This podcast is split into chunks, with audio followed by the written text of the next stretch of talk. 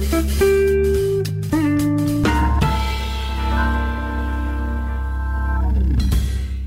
Lado Bom da Vida com o Tiago Pereira. Podem acompanhar também esta rubrica em vídeo através do YouTube, Facebook e site do Observador, realização ali do Rui Cavaco. E uh, Tiago Pereira, é um bocadinho incontornável hoje a morte de Gal Costa aos 77 anos, é tema no, na edição Nostalgia do Lado Bom da Vida. Nem, nem que eu tivesse uma grande edição para esta rubrica, que certamente teria, não é? Inevitavelmente. Não terias nada, sei que tu não terias. Uh, mas, seja assim. mas teríamos que passar por, por uh, Gal Costa, nascida Maria da Graça Costa Pena Burgos. Fica aqui a informação. Baiana, não é? Quem não a tenha, nasceu em Salvador, uh, na Bahia, 26 de setembro de 1945. Um, e eu decidi dar, darmos aqui uma voltinha através de, de cantigas. Uh, acho que conseguimos traçar mais ou menos um percurso. Não sei se queres começar por aí, Nelson. Uh, vamos Carregar ao primeiro disco, não é?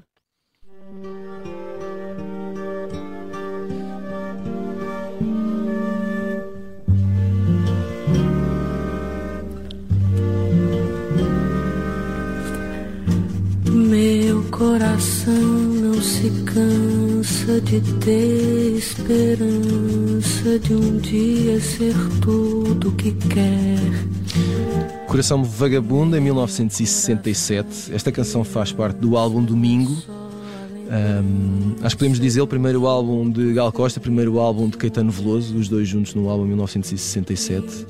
Um, tal como aconteceu com muita gente na altura e como continua a acontecer hoje em dia, seja para músicos ou seja para quem gosta de ouvir música, uh, João Gilberto continua a exercer um fascínio difícil de superar e com Gal Costa foi mais ou menos a mesma coisa. Ela teve a sorte das sortes. Uh, de estar num sítio em que de repente, uh, por um lado, é abençoada pela voz e pelo violão de João Gilberto, que lhe muda completamente as vontades criativas, e por outro, conhece Caetano Veloso via amizades mútuas, via a mesma cidade, a mesma região, tornam-se amigos, tornam-se cúmplices criativos, gravam este disco. Uh, houve quem lhe chamasse logo na altura uh, uma espécie de João Gilberto de Saias. nós no Observador, e, e recuperámos esse artigo agora, falámos com a Gal Costa em 2017. Ela na altura vinha cá para um concerto em Lisboa e outro no Porto, e ela lembrava que este disco foi gravado sobretudo de manhã, tinha que ser gravado de manhã, porventura por uh, condicionalismos do estúdio uhum. que estava a ser gravado, e que tanto ela como Caetano tinham um enorme problema em acordar cedo, mas tiveram que contornar isso, uh, os dois em conjunto, Deitavam-se mais cedo e acordavam mais cedo. Eu duvido muito, vamos lá, vamos lá, uh, 1967. 67, o problema não é levantar cedo, não estás a ver? O problema é deitar tarde. Um deste, um, neste disco, e estamos a ouvir desse disco uma canção chamada Coração Vagabundo. Exatamente. O portanto, que não se dá a uh, horários muito diurnos. É, uma espécie de, por favor, leva-me onde quiseres que eu vou, independentemente da hora, não é? E uh, lembrar o disco Gal Costa, que é todo Veloso, e depois Dorival Caymmi, Francis Rime e Roberto Menescal. Toda a gente aqui misturada a fazer um discaço uh, com tantos anos e sempre tão, tão atual e tão inspirador. E de que disco é depois esta Baby? Esta Baby será porventura uma das cantigas mais conhecidas da Gal Costa. Um, ela já foi reinterpretada várias vezes. Houve recentemente uma versão, uh, julgo que em dueto, o Tim Bernardes gravou com ela. Uh, esta é uma bela versão, belíssima versão. Um, a canção faz parte do álbum Tropicalia ou Panis e Circenses. Ah, e esse, é, com... é, esse é que é o disco que, que institui a Tropicalia, não é? Exatamente, com os Mutantes e Caetano e Gilberto e etc. Um, e depois o, o, a canção faz parte do álbum de Gal Costa de 1969. Uh, e, e, e Gal Costa está aqui, está completamente no centro deste turbilhão que estava a tentar abanar a cultura popular brasileira, influenciada pela tradição musical brasileira e influenciada por tudo o que vinha de fora, sobretudo aquilo que vinha dos Estados Unidos, sobretudo o que vinha do Reino Unido, rock and roll, psicadelismo, tudo baralhado e, e que faz uma onda que ainda hoje uh, uh, continua a aparecer. Uh, é uma espécie de ovni, mas que quando chega não parece extraterrestre, que é uma coisa um bocadinho estranha. Eu acho incrível que parece fresco ainda. É sempre, sempre. Uhum. E parece sempre novidade, não é? Um, e também gosto muito quando ela rima Margarina com Car Carolina, acho que é. Aqui nesta... Lá está, é, era a liberdade criativa Sim, que total, estava total. disponível para esta gente para fazerem o que Era a menina, a Margarina quisessem. e a Carolina. Exatamente. Um, e depois este, este disco sai quando, quando o Caetano e Gilberto já estão no exílio, já estão em Londres. Uh, e Gal Costa acaba depois por ser uh, uma das poucas. Uh, representantes vá uh, uh, em atividade plena deste movimento. Do tropicalismo. Continua sim. no Brasil. Uh, e, e, depois tem uma fase de, nos anos seguintes de, de, muito. Acho que podemos dizer, acho que podemos dizer quase ativismo. ela teve uma consciência social e política muito forte e continua a levar isso pelos discos e pelos palcos. Aliás, a, a próxima cantiga, que aí vem Nelson, um, também mostra isso.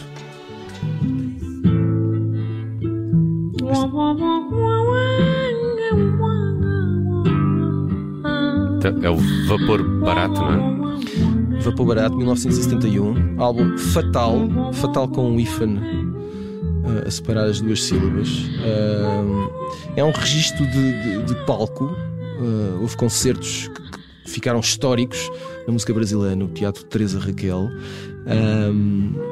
esta canção tal como outras. Aliás, todos estes concertos foram, foram dirigidos pelo Wally Salomão. Esta canção tem letra do Wally Salomão e é uma composição desse outro gênio chamado Yards Macalé. Um, e é uma canção que fala, um, fala de um barco que vai, vai a caminho de uma terra.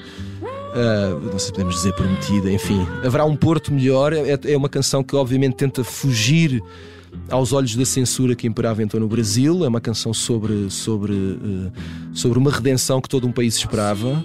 Um, e, e, de facto a, a, Gal Costa é a, a, porta-voz deste uh, desta luta cantada uh, uh, que se fazia que se fazia no Brasil.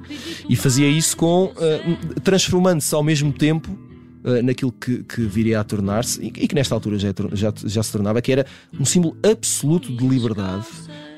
Ela, ela não era só Obviamente que é fácil, basta ver as fotos, é fácil imaginá-la como sex symbol nesta altura, não é? Uhum. É inegável, é irrecusável isso. Muito bonita. Mas havia muito mais, havia uma forma de usar uh, o corpo e a imagem como símbolo de uma coisa muito maior do que a sexualidade e a possibilidade de ser um sex symbol. Uh, e ela haveria de continuar a levar isso em diante uh, e continua a levar isso em diante. Por exemplo, em 1973, com a canção, com o álbum Índia, Uh, temos aqui a canção um, Presente, Cotidiano. Presente Cotidiano.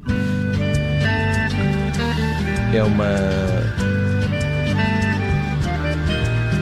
Isto é de que anos, Tiago? Tá este álbum é de 1973. Hum. Um, tá este, este álbum, uh, se forem ver, tem, uh, ficou histórico também por causa da capa.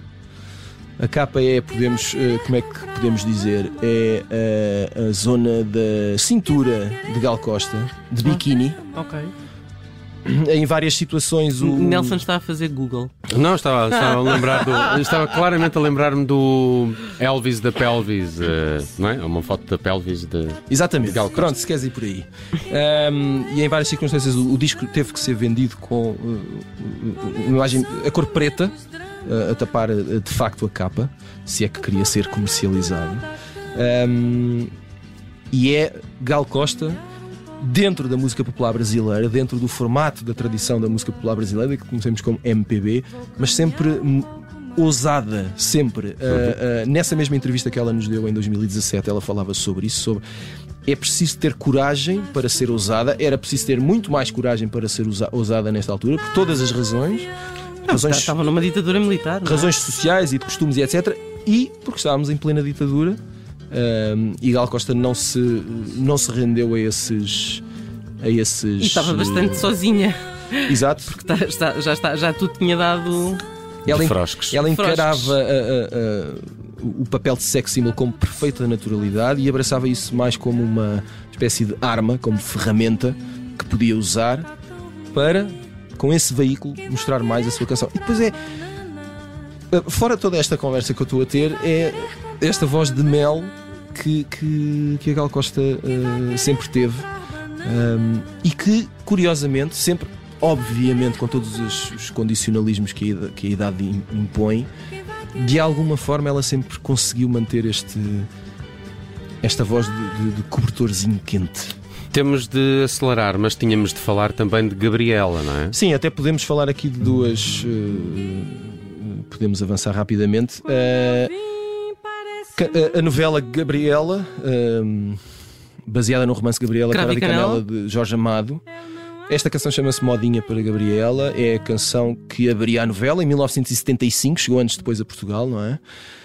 Um, é uma canção de Dorival Caymmi Uh, e tal como fez, por exemplo, a canção que eu tinha aqui a seguir para mostrar, que é A Vaca Profana, mais uma canção de Caetano Veloso, do álbum Profana de 1974, ano após ano ela consegue. Um, Uh, uh, exato, tem este lado mais uh, rock and roll anos 80, Sim, se assim podemos dizer. 80, né? Mas ela consegue adaptar-se e ela consegue ir sempre recolhendo novos fãs, mesmo que uh, alguns vão duvidando daquilo que ela vai fazendo e das mudanças. Mas ela não é isso que a faz uh, travar ao longo dos anos e ela assume a mudança. Caetano Veloso é fundamental, fulcral em todo o processo dela.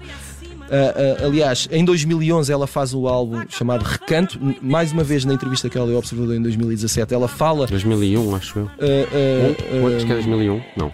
Ou é 11? 2011. É? Okay. um, ela fala de como é que esse álbum foi criado, como é que Caetano a convida, como é que ela está disposta a, a, a, fazer esse disco completamente diferente, com mais eletrónica. Ela fala até de como álbuns como na altura 808s and Heartbreaks do Kanye West lhe mostraram coisas como é possível fazer canções que são sempre canções usando uma estrutura que em princípio nos é estrangeira, mas se abrirmos a mente conseguimos lá chegar. Há pouco, só um parênteses, porque tu falaste do Tim Bernardes no Baby, eles uhum. de facto têm esse, esse, dueto, mas o Tim Bernardes também tocou uma canção dela há dias aqui no Coliseu. Aliás, ele esteve aqui no, estúdio Exato. da Rádio Observador uns dias Tocou, antes. Sim, sim. Uma grande canção. O, realmente lindo. Uma grande canção. De resto, uma canção que o Tim Bernardes escreveu para a Gal Costa. É? Exatamente, é? ele escreveu a canção para a Gal Costa e interpretou ao vivo. E esse momento foi um dos vários momentos arrepiantes que aconteceram no Coliseu dos Recreios.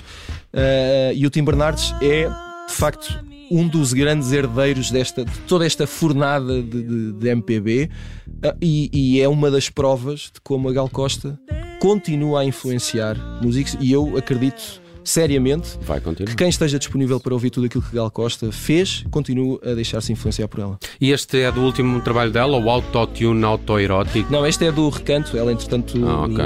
Tinhas uh, aqui estas duas. Que... Queria só dar esta, esta, esta nota do Autotune Autoerótico. É? Exato, porque há um lado de século XXI e a, a, a, noção e a vontade de Gal Costa em estar uh, na crista da onda. Não só por. Não era a questão de, de, estar por estar ou por ter mais espaço mediático por isso, mas era de facto uma vontade criativa que ela tinha. Tiago Pereira, numa viagem pela carreira de Gal Costa, morreu hoje aos 77 anos. Obrigado por este passeio. Ora essa. Um valeu, valeu, valeu. valeu.